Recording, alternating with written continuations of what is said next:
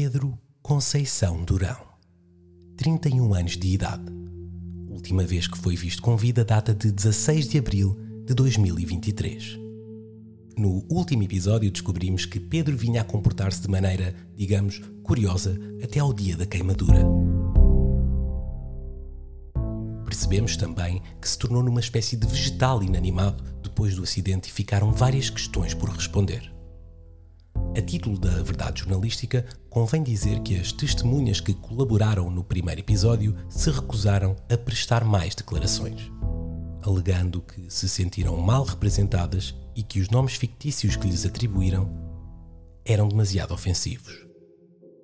Mas a nossa missão aqui no Farinha não é agradar, é apurar a veracidade e trazer-vos os factos, tal qual como são contamos com o vosso apoio no Patreon que podem subscrever através de farinha.pt. O esclarecimento é uma escadaria muitas vezes quebrada, mas o vosso contributo ajuda-nos a reparar os degraus. Eu sou o Paulo Porfírio e este é o Onde para Pedro.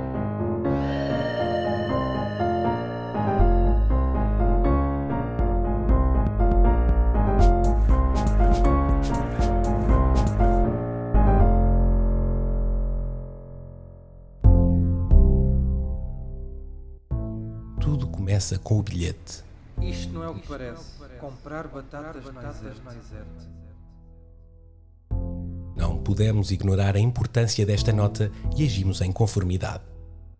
Pedro era subscritor do farinha.pt. Como tal, cedeu-nos todos os seus dados de privacidade, aceitando os cookies.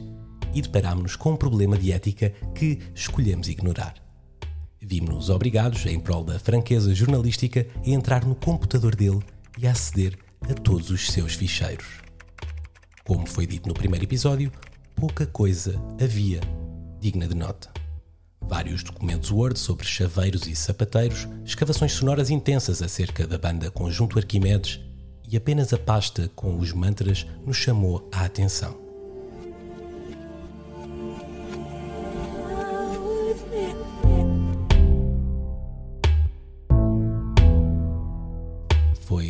Depois de uma vistoria ao computador que reparamos que o histórico de navegação estava imaculado. Nem uma pesquisa sobre como fazer panados. Parece suspeito. Acontece que é muito fácil rastrear todo o percurso de alguém na internet. Basta ter as ferramentas certas e, quando conseguimos, abriu-se um novo mundo. Farmácio Rui nome fictício, aparecia em todos os pontos de contacto na pegada digital de Pedro. Várias chamadas Zoom, encomendas regulares e visitas diárias ao website da sua empresa de agricultura biológica. Mas quem é, afinal, Farmácio Rui? Eu comecei mais ou menos na pandemia. Antes eu era account em Dublin. Entretanto, voltei para cá, tinha o meu nome merdado em Alcácer do Sal e fui para lá viver fui postando no Facebook os desenvolvimentos e as pessoas começaram a querer aparecer lá para viver. Pessoas de todo o mundo. Pessoas de todo o mundo.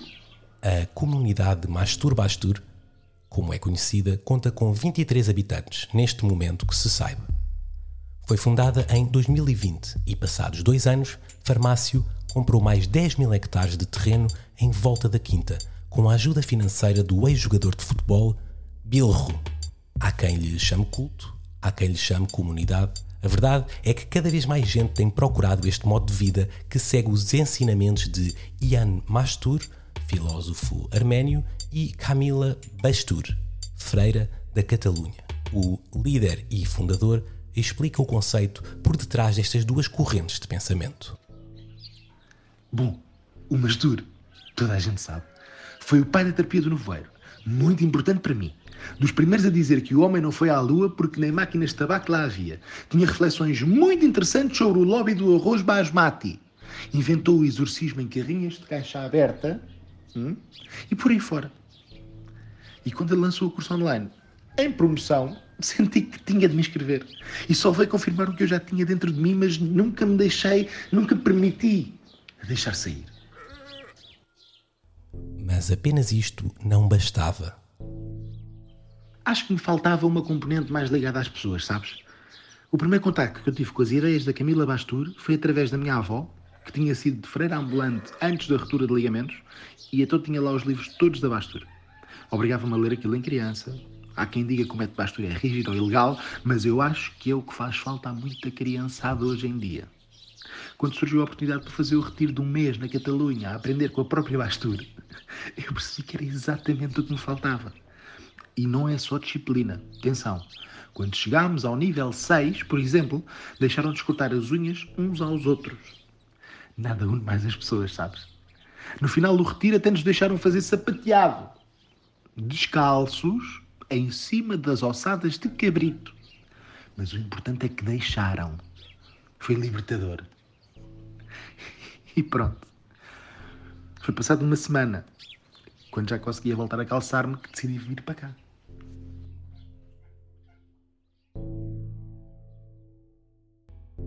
E assim nasceu a comunidade.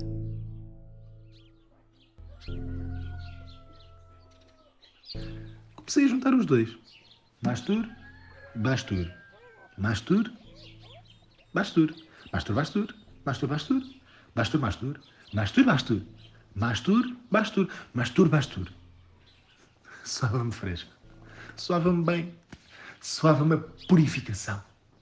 Mas o que quer então o líder dos Masturbastur? É o mundo novo. É o novo mundo. O que temos agora não presta. É só pedófilos sexuais, corruptos, gente que não sabe dizer os R's. Hum? E temos de acabar com isto para criar um de raiz. Para se construir, tem que se destruir primeiro. Até da terra mais queimada nascem flores. E é isso que fazemos aqui. Tudo o que consumimos vem da terra. Não dependemos de nada a não ser de nós mesmos. O Bill às vezes traz umas sacas do Auchan com KitKats e tampões, mas eu por acaso eu nem sou muito doces. De resto, criamos tudo aqui. Tudo. Acredito que se esteja a perguntar onde é que Pedro entra nesta história. Pedro. Hum... Ah, ah, Pe- o Pedro, já me lembro. Então, ele fez o meu seminário agora, online. Acabou em abril. Correu muito, muito, muito bem. E vamos começar agora outro. Infelizmente, Farmácio Rui deu-nos acesso muito restrito à sua comunidade e não permite a inscrição no seminário, a não ser que se pague imediatamente em dinheiro. Manteve sigilo em relação ao preço desta operação, que executa a partir da sua tenda apenas com um computador e um microfone para gente em todos os cantos do mundo, desde que tenham capital para cobrir os custos do procedimento.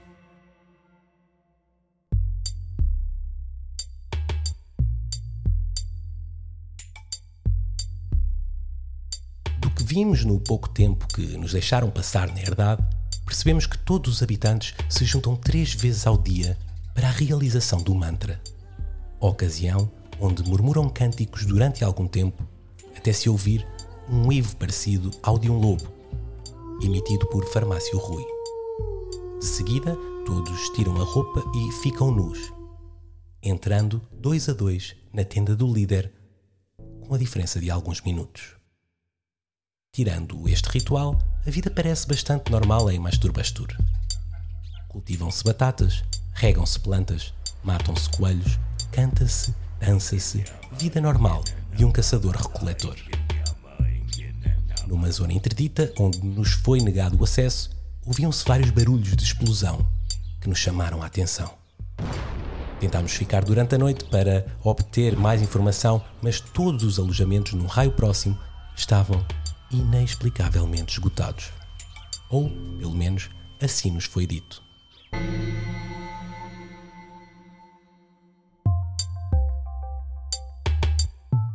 Não tenho provas para sustentar o que vou dizer, mas tenho a certeza que fomos seguidos até chegar a Lisboa.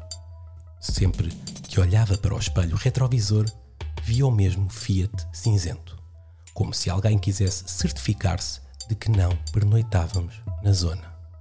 Dos escassos registros a que tivemos acesso e pelo que observamos, não nos pareceu que Pedro estivesse lá a viver. Então, qual seria a relação dele com os Mastur Bastur.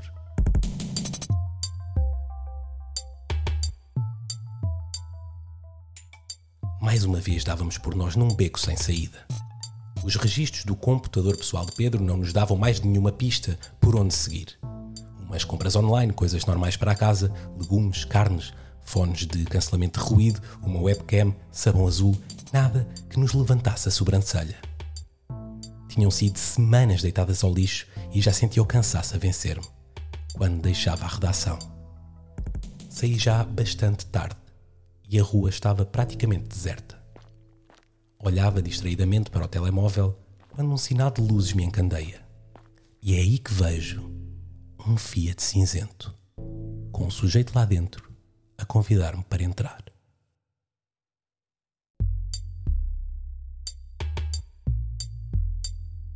Não tinha para onde escapar. Afinal, não estava a dar em maluco. Havia mesmo alguém a seguir-me. Alguém que podia ter as respostas para o meu sem fim de perguntas. Alguém que, com sorte, e se os deuses do jornalismo estivessem do meu lado, saberia onde para Pedro.